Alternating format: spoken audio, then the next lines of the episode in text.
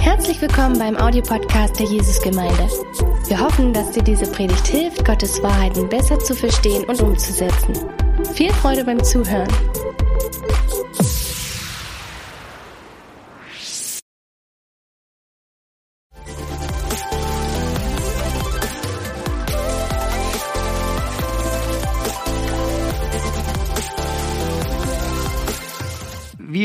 Wir beginnen heute eine Predigtreihe über den Heiligen Geist. Und ich sage euch gleich, warum wir das machen. Weil natürlich, wenn wir uns sensibel sind für den Heiligen Geist, wenn wir sensibel sind, wer er ist und wie er wirkt, wir tatsächlich mehr von ihm erleben. Es war das Ansinnen oder, oder, das, oder der Wunsch des Apostel Paulus, wenn wir uns daran denken, wie er für die Gemeinde betet im 2. Korinther Kapitel 13, Vers 14. Da sagt er, die Gemeinschaft des Heiligen Geistes sei mit euch allen. Und das ist ein Bild von Gemeinschaft, das ist genau, also so, bedeutet so ähnlich wie das deutsche Wort, dass man eine echte Kameradschaft hat, dass man eine Beziehung hat, dass man, äh, dass man Leben teilt, dass da ein Miteinander ist.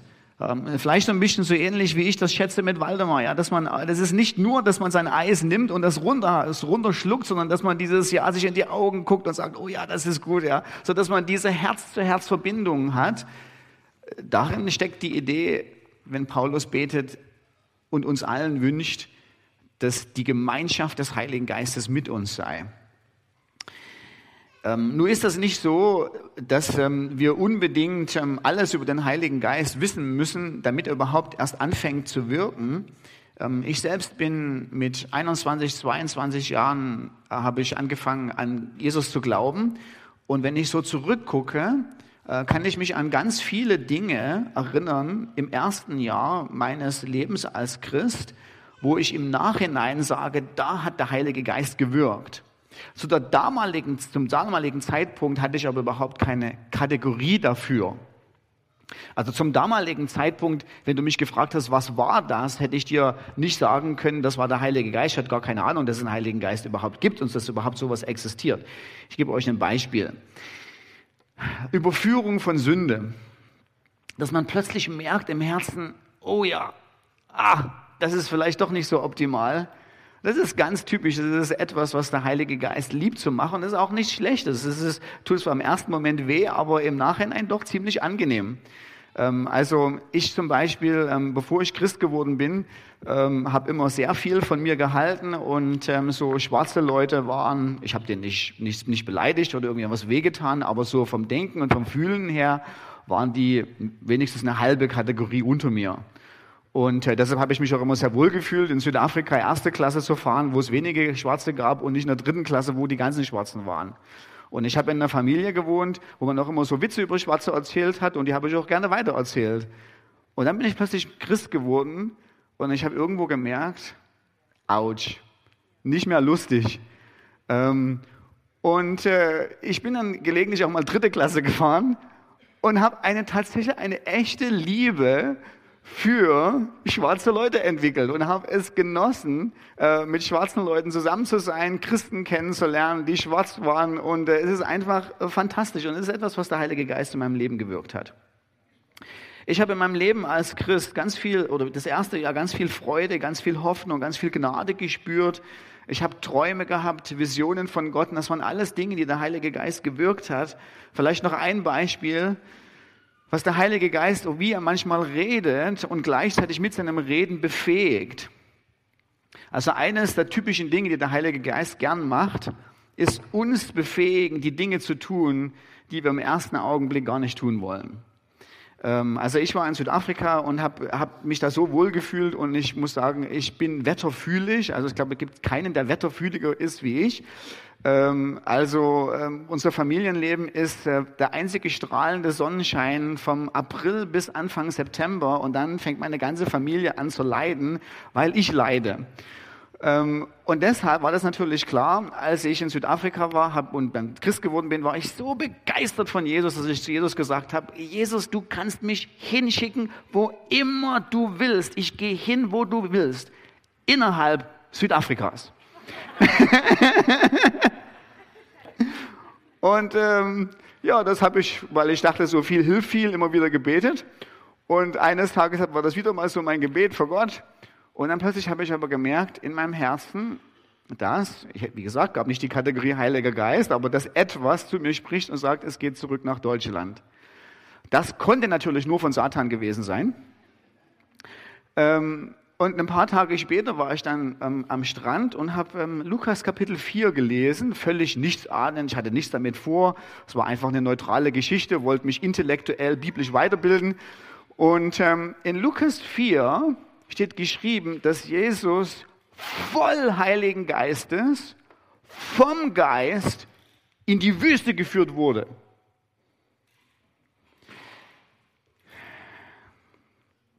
Das kann ich gleich ganz viel kaputt machen mit nur einem Satz. Ich glaube, die, wenigstens die Hälfte von uns glauben, dass der Heilige Geist uns niemals in die Wüste führen würde. Niemals in einen Ort der Schwierigkeiten. Niemals an einen Ort der Herausforderung. Niemals an einen Ort, wo man Gott gehorsam muss im Glauben, auch wenn es was kostet. Und die Bibelstelle sagt, Jesus war voll vom Heiligen Geist, also mehr ging nicht, und wird in die Wüste geführt. Na, okay, zurück zu meiner Geschichte. Ich lese das und plötzlich merke ich in meinem Herzen so, oh, es geht zurück in die Wüste, ja. Deutschland, ja, für mich meine Wüste, meine Wetterwüste. Und, und in dem Augenblick, der nächste Vers sagt, und Engel begleiteten ihn. Und das war der Augenblick, wo Gott zu mir gesprochen hat und gesagt hat, ich werde mit dir gehen. Du wirst nicht alleine sein. Und das hat in mir so eine Hoffnung und so eine Stärke und so eine Kraft ausgelöst, dass ich in der Lage war und sagen konnte, ja Herr. Und sowas ist der Heilige Geist so richtig überhaupt aber erst mal vom Heiligen Geist gehört, habe ich erst ein Jahr später, als ich mal ein Buch gelesen habe über den Heiligen Geist, und da stand unter anderem drin, dass wenn man sich vom Heiligen Geist füllen lässt, es sein kann, dass man die Fähigkeit bekommt, in einer anderen Sprache zu beten. Und habe ich damals gedacht, oh, das ist super, das habe ich ja schon, weil ich kann Deutsch und Englisch beten. Und dann ging das so weiter im Leben. Und eines Tages, ähm, ich war damals in der Emmaus-Gemeinde, wir hatten äh, dienstags, gab es immer Gebetstreffen, ähm, waren wir so, ja, wir waren da vielleicht so 20, 30 Leute. Und dann wurden wir in Gruppen aufgeteilt und haben gesagt, okay, jetzt beten wir in kleinen Gruppen für Israel. Und ich war dann in so einer kleinen Gruppe drin mit wirklich ganz einfachen Leuten. Also äh, zwei waren Bauern, einer war irgendwie so ein Handwerker, einer war ein Fliesenleger, also nicht wirklich so studierte Akademiker. Und dann haben wir gesagt, okay, jetzt beten wir für Israel. Und dann standen die alle so drum und beteten so und machten so, und ich denke mir plötzlich, boah, die können alle Hebräisch. Weil wir haben ja natürlich für Israel gebetet, ja, so. Und ich war tiefst beeindruckt, also wie ein einfacher Fliesenleger, ja, nur weil er Christ ist, Hebräisch kann, dass er sogar Hebräisch beten kann zu Gott.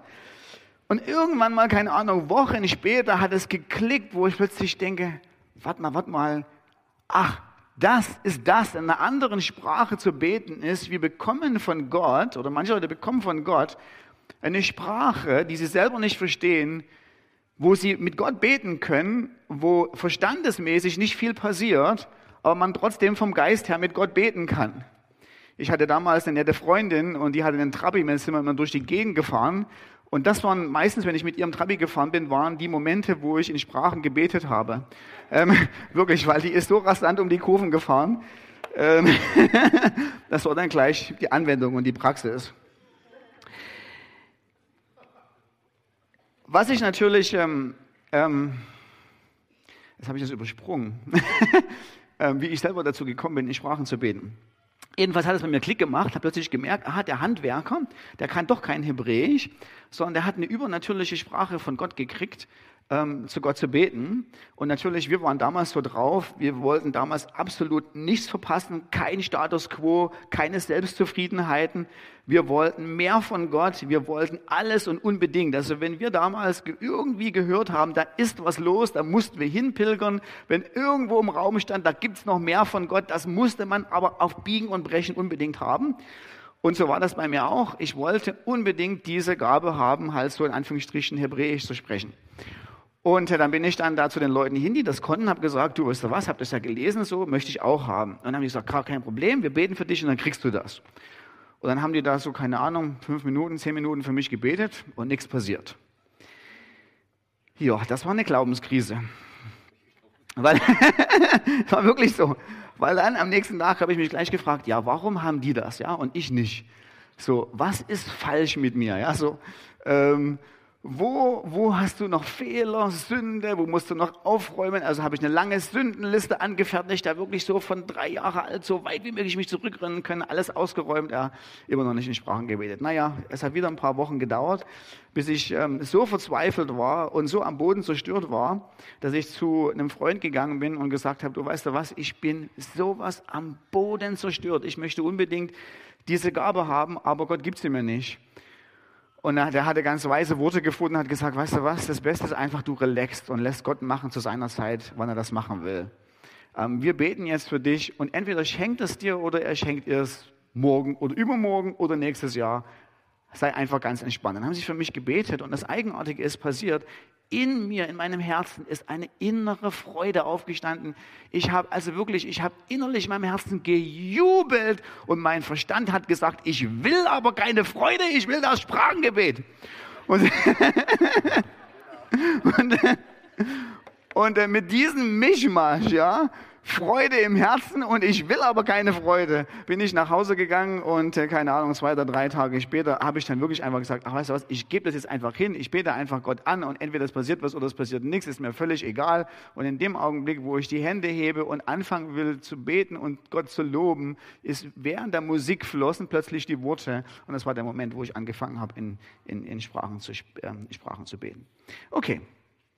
Wenn wir jetzt überhaupt, überhaupt erstmal äh, noch gleich einen kleinen Schritt zurückgehen und gucken, wie wirkt denn der Heilige Geist, möchte ich erst, zuerst erstmal angucken und zu fragen, wer der Heilige Geist überhaupt ist. Und ich habe euch das gleich mal so zusammengefasst, was ich euch versuche im nächsten gleich ähm, ähm, zu zeigen, nämlich, müsste es auch in der Folie geben, der Geist Gottes ist keine Kraft, keine unpersönliche Force, also wie bei Star Wars, so möge die Force with euch sein, sondern er ist selber Gott, obwohl er nicht der Vater und nicht der Sohn ist.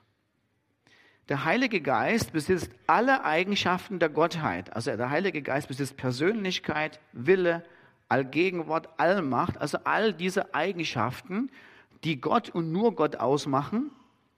Er ist eine andere Person als Gott der Vater und Gott der Sohn und trotzdem Gott. Und das möchte ich euch äh, wenigstens an ein paar Beispielen, wir können ja nicht alles machen, aber ein paar Beispielen zeigen.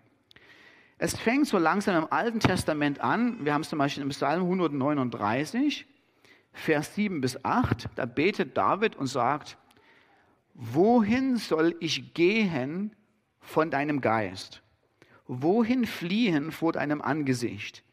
Stiege ich zum Himmel hinauf, so bist du da bette ich mich in dem Sheol, siehe, so bist du da. Und was wir hier sehen, sind zwei Dinge. Zum einen, dass der Geist Gottes ähm, diese, diese exklusive Gotteigenschaft der Allgegenwart hat. Also keiner von uns, kein Engel, auch kein Teufel, kein sonstiges geschaffenes Geschöpf, egal ob es materiell oder geistlich ist, besitzt die Fähigkeit, überall gegenwärtig zu sein, im ganzen Universum mit seiner ganzen Persönlichkeit überall da zu sein. Aber der Psalm 139 sagt, dass der Geist, dass der Geist diese, diese Fähigkeit hat. Egal wohin wir gehen, der Geist Gottes ist immer da.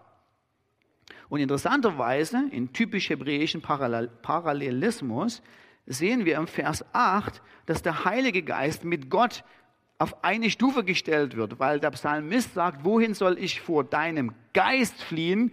Denn wo immer dein Geist ist, da bist du. Okay, so richtig, ähm, so richtig, äh, sagen wir so, die, die, die Indizien dafür, wer der Heilige Geist ist, dass er selbst Gott ist, häufen sich dann im Neuen Testament. Ähm, ich gebe euch eine Beispiel oder zwei oder drei mit. Das erste ist 1. Korinther 2, Vers 10 bis 11, äh, bis 11, 11. Kommt das sächsisch durch. Uns aber hat es Gott offenbart durch den Geist, denn der Geist erforscht alles, auch die Tiefen Gottes. Denn wer von dem Menschen weiß, was im Menschen ist, als nur der Geist Gottes, der in ihm ist, so hat auch niemand erkannt, was in Gott ist, als nur der Geist Gottes. Was Paulus hier in diesem Vers sagt, ist, okay, pass mal auf, keiner weiß, was in deinem Herzen vor sich geht. Keiner kann in dein Herz reingucken. Also selbst der Prophet mit der übernatürlichsten Gabe ähm, weiß nicht, wie es in deinem Herzen aussieht. Der Einzige, der wirklich weiß, was hier innen drin los ist, bist du selber. Und dann zieht Gott den, oder zieht Paulus den Rückschluss und sagt, mit dem Geist Gottes ist genau dasselbe. Der Geist Gottes, selber Gott, weiß natürlich, was Gott denkt. Er erforscht die Tiefe im Sinne von, er kennt alles über Gott. Und wenn wir natürlich nun wissen, dass Gott in seinen Eigenschaften, in seinem Charakter, in seinen Qualitäten unendlich ist, bedeutet das, dass der Heilige Geist auch unendliches Wissen darüber hat, was Gott der Vater denkt, fühlt und wer an seiner Persönlichkeit ist. Und das ist eine Charaktereigenschaft, dieses unendliche Wissen, die Fähigkeit, ähm, Allwissenheit zu haben, die nur Gott hat und die dem Heiligen Geist zugeschrieben wird. Ähm, in Apostelgeschichte 5 haben wir auch eine äh, recht eindeutige Stelle, ähm, da gibt es, da ist es diese berüchtigte Stelle, wo Hananias und Sapphira ihr, Land verkaufen und dann ihr das Geld, aber nur einen Teil des Geldes vor die Apostel legen und sagen, ähm, schau mal, das haben wir hier sozusagen für unser Grundstück gekriegt, aber es war nur ein Bruchteil davon. Und, äh, in dem, und dann, keine Ahnung, gibt es eine Konversation zwischen Petrus und Hananias. Und dann, als die Wahrheit rauskommt, äh, sagt Petrus zu Hananias, warum hat der Satan dein Herz erfüllt, dass du den Heiligen Geist belogen und von dem Kaufpreis des Feldes beiseite geschafft hast. Blieb das Feld nicht dein, solange es unverkauft blieb, war es nicht, nachdem es du, verfügt, es du verkauft hast in einer Verfügung. Warum hast du diese Tat in deinem Herzen vorgenommen? Nicht Menschen hast du belogen, sondern Gott. Was man so sehr schön sieht, ist, dass der Heilige Geist Persönlichkeit besitzt. Ähm, wie zum Beispiel dieses Keyboard nicht. Ja, also ich, wenn ich zu dem Keyboard in einer ruhigen Minute mal sage, Keyboard, ich war heute früh pünktlich beim Gebetstreffen, dann habe ich das Keyboard nicht angelogen. Ich habe vielleicht Selbstgespräche geführt, aber gelogen habe ich nicht, weil das Keyboard keine Persönlichkeit hat und die 220 Volt, die hier drin stecken, auch nicht. Lügen kann ich nur, auch nicht zu meiner Katze, äh, Lügen kann ich nur zu einer Person, die Persönlichkeit hat, die Verstand hat, die Gewissen hat, die Integrität hat, die Wahrheit von Unrecht unterscheiden kann. Und das sehen wir, dass Petrus hier sagt, du hast den Heiligen Geist belogen, du hast jemanden belogen, der eine echte Persönlichkeit ist und nicht nur eine Force und eine Power. Und natürlich gibt es dann auch hier wieder im Apostelgeschichte 5 diesen interessanten Parallelismus dass Petrus sagt am Anfang, du hast den Heiligen Geist belogen und dann in Vers 5 sagt, du hast nicht Menschen belogen, sondern Gott. Und was Petrus natürlich nicht meint, ist, ja, du hast den Heiligen Geist belogen und Gott gleichzeitig, sondern die Idee ist, du hast den Heiligen Geist belogen und indem du den Heiligen Geist belogen hast, hast du Gott belogen.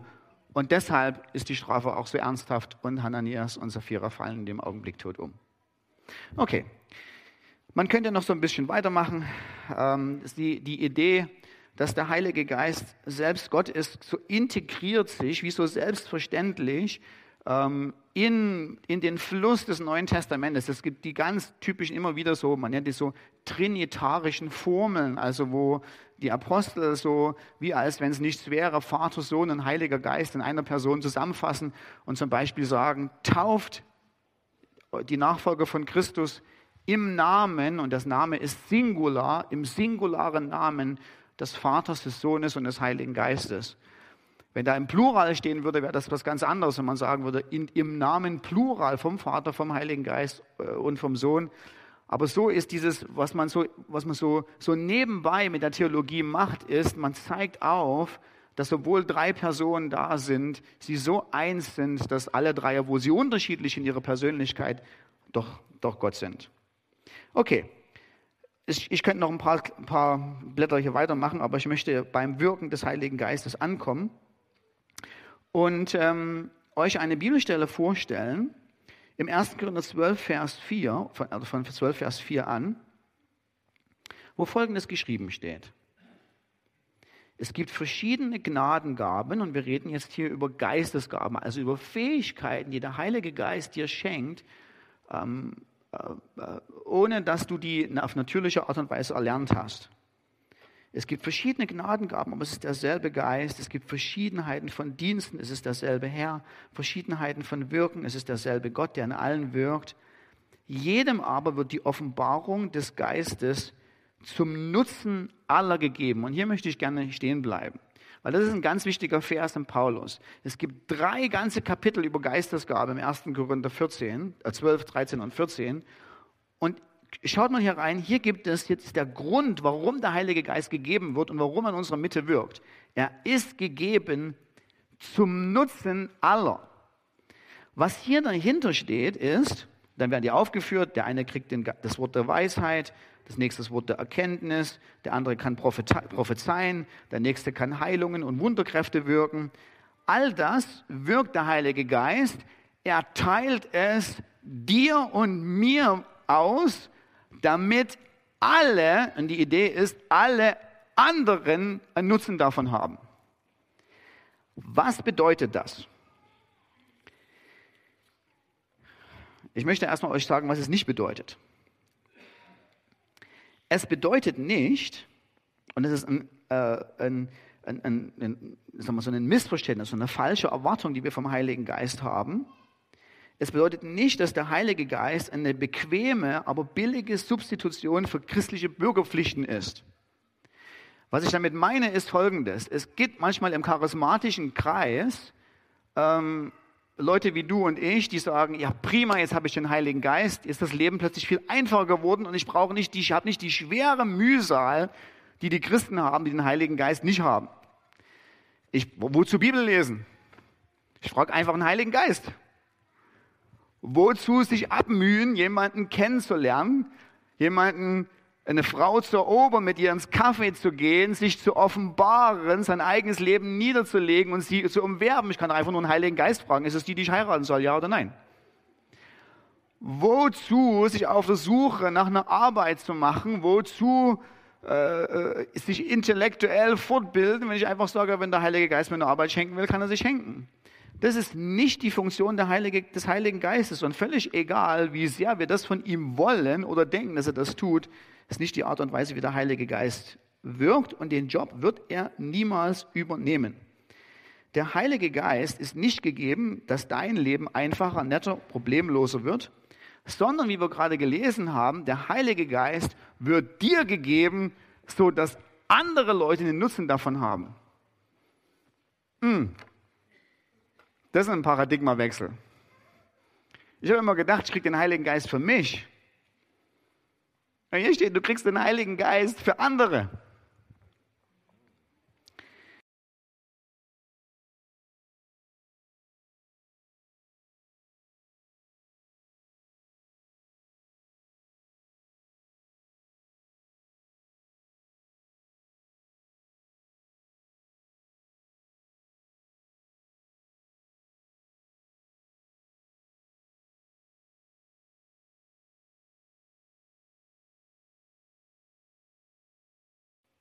Also, wenn der Heilige Geist wirkt, und so ganz nebenbei, das muss ich so nebenbei loslassen, weil es, weil es immer so seelsorgerlich interessant ist.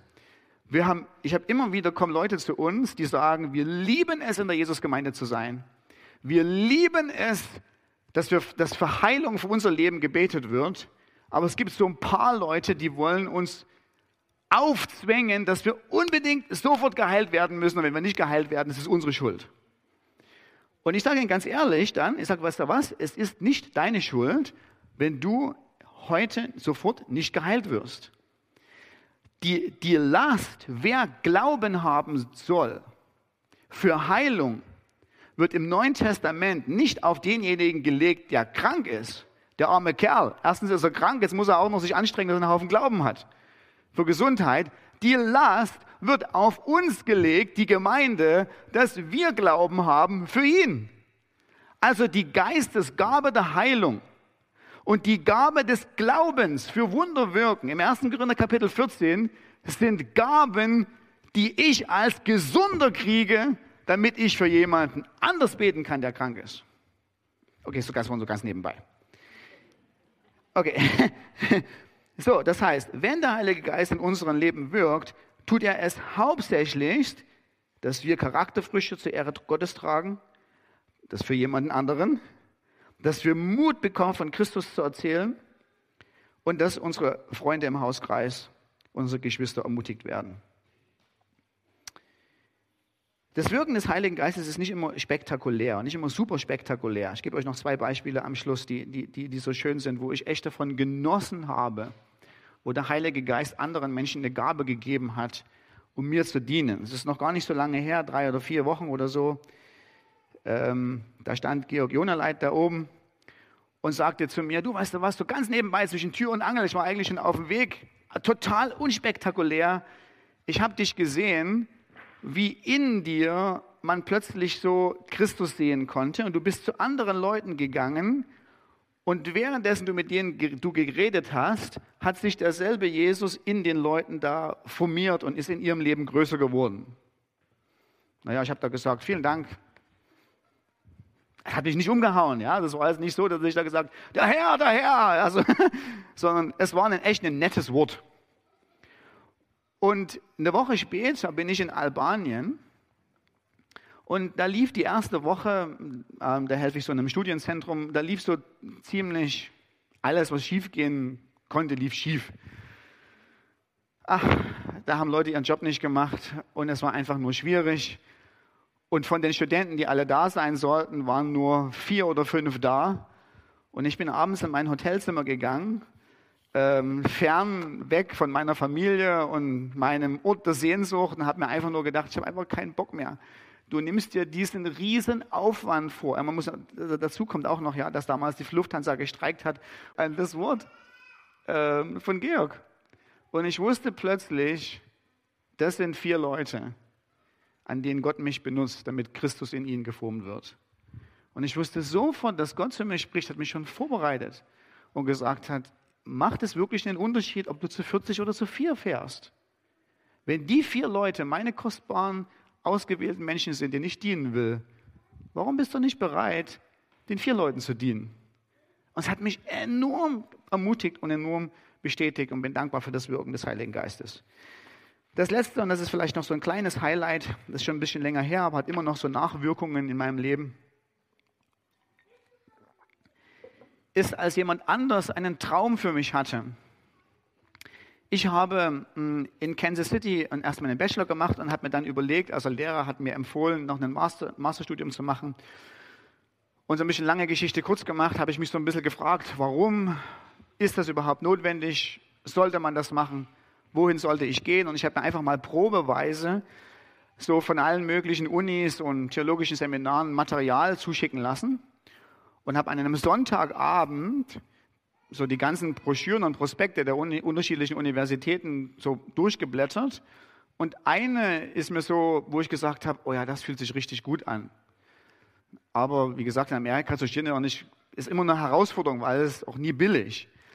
Und ich habe das so vor Gott hingelegt. Ich weiß noch genau, habe mich da hingekniet, so bewusst in, in, in, einem, in einer Geste der Unterordnung und habe gesagt, okay Gott, das wäre was, wo ich echt Freude dran hätte, aber ich bin mir total unsicher, wenn du mir eine Bestätigung schenken willst, kannst du das machen. Und jetzt muss man sich Folgendes muss Folgendes noch sagen, bevor ich euch erzähle, was als nächstes passiert. Ich wollte biblische Sprachen studieren, also müsst ihr euch dran denken, Sprachen. Und die Uni gehörte zu den Southern Baptists, also das ist so eine Denomination in Amerika. Und Southern bedeutet Süd, das südliche Teil von den USA. Und im Süden von den USA spricht man so einen ganz besonderen, interessanten Dialekt. Also ich war mal in Texas zum Beispiel ähm, bei der Post und da sagt die Frau, hey, you need a 70 stand stamp, young man. Und so dieses, so diese Art, so südländisch zu sagen, südlich zu reden. So, okay, also dran denken, Sprachen südlich, südländisch, ja. So, das heißt, ich gehe morgen, nächsten Morgen wache ich auf, habe das so ein bisschen manchmal als Hausmeister gearbeitet, um mir mein Geld zu verdienen und ähm, bin in so einem riesengroßen Auditorium. Die Gemeinde hatte damals, weiß nicht, 4.000, 5.000 Leute oder so. Man kannte sich noch weniger als in der Jesusgemeinde. Und dann kommt eine Frau zu mir zu, weil, die, weil auch eine Schule war, die plötzlich zu mir kam und sagte, oh, ich habe keine Ahnung, wer du bist, aber irgendwie habe ich mitgekriegt, dass du aus Deutschland kommst. Ich sage so, ja, ja, hm, ja. Und dann sagt sie, ist, ist ja lustig, ich habe gestern Nacht einen Traum von dir gehabt, aber es war garantiert nichts und tschüss. Und, und geht weiter und ich sage so, nee, nee, warte mal, Moment, Moment, Moment, Moment, erzähl mir doch mal wenigstens den Traum. Und dann sagt sie, ja, der Traum war total eigenartig. Ich habe mit dir geredet und währenddessen ich im Traum mit dir geredet habe, hast du mit einem südländischen Akzent gesprochen. Und ich habe mich die ganze Zeit gefragt, der redet, er spricht mit südlicher Sprache. Der kommt doch aus Deutschland. Warum spricht er mit einem Akzent aus dem Süden? Und ich stand da und die dachte, es war immer noch nichts, aber mir lief es heiß und kalt den Rücken runter. Weil wer sonst wusste, außer ich und Gott, dass ich in der Uni studieren wollte, die zum Southern Baptist mit dem südlichen Akzent gehörte und ich Sprachen studieren wollte. Und das war, es war nicht nur, dass es mir geholfen hat, eine Entscheidung zu treffen, sondern es ist ein Erlebnis gewesen, was ich nach vielen Jahren heute noch immer mit mir trage, weil ich persönlich gemerkt habe, Gott sieht mich. Er sieht mich, er hört mich, er weiß genau, wo ich bin. Das Wort noch nicht mal auf seinen Lippen, da lächelt er schon und sagt, ich sehe dich, junger Mann, ich weiß genau, wo du stehst, ich überrasche dich morgen früh.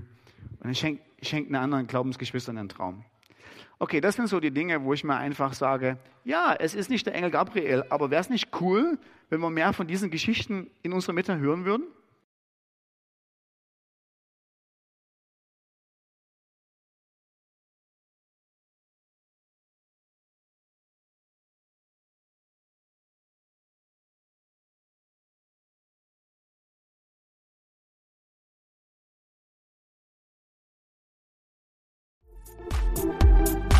Du noch mehr über Gott und die Jesusgemeinde wissen möchtest, findest du viele weitere Informationen auf www.jgdresden.de.